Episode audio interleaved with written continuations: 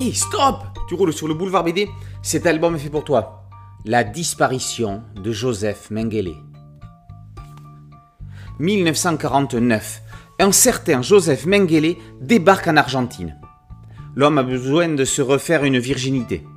Et pour cause. Il était médecin à Auschwitz et a fait subir expériences et tortures à de nombreux juifs déportés.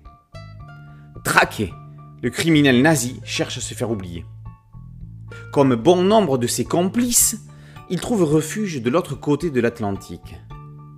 Cinq ans plus tôt, il menait des expérimentations médicales sur les pauvres victimes des camps de concentration. Après la libération et sa fuite en Italie, l'Europe était devenue trop dangereuse pour lui.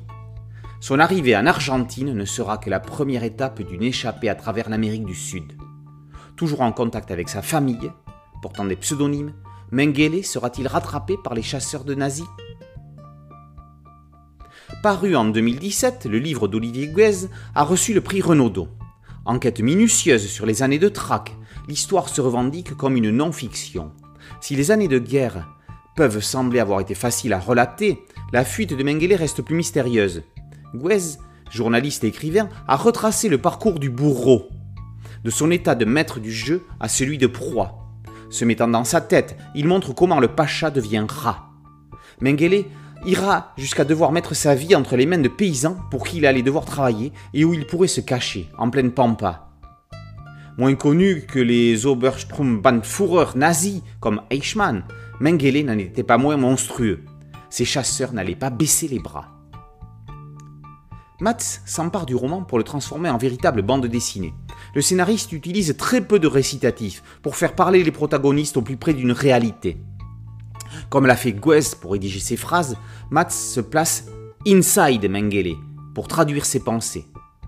Dans un style graphique que n'aurait pas renié Pratt, Jorg Maillet livre un album sombre, sur le fond, on le savait, mais aussi dans la forme. De grands aplats noirs dramatisent le ton. En particulier, les cauchemars du docteur sont terrorisants. La couverture symbolise parfaitement le propos. On y voit une ombre noire marchant au milieu de gens dans une rue aux multiples enseignes.